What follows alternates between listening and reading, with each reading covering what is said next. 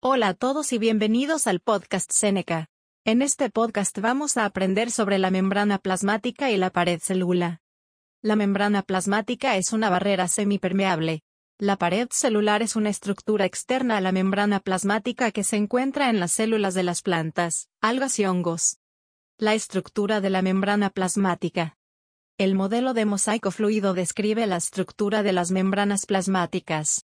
Este modelo dice que las membranas plasmáticas están formadas por una variedad de componentes, por ejemplo, fosfolípidos, proteínas y colesterol, que se mueven continuamente.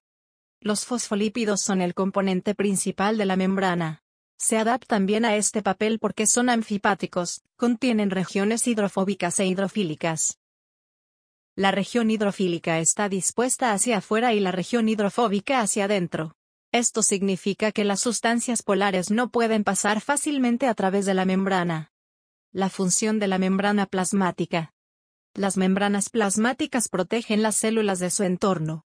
La naturaleza semipermeable de las membranas plasmáticas significa que pueden permitir selectivamente que ciertas moléculas pasen y detengan otras.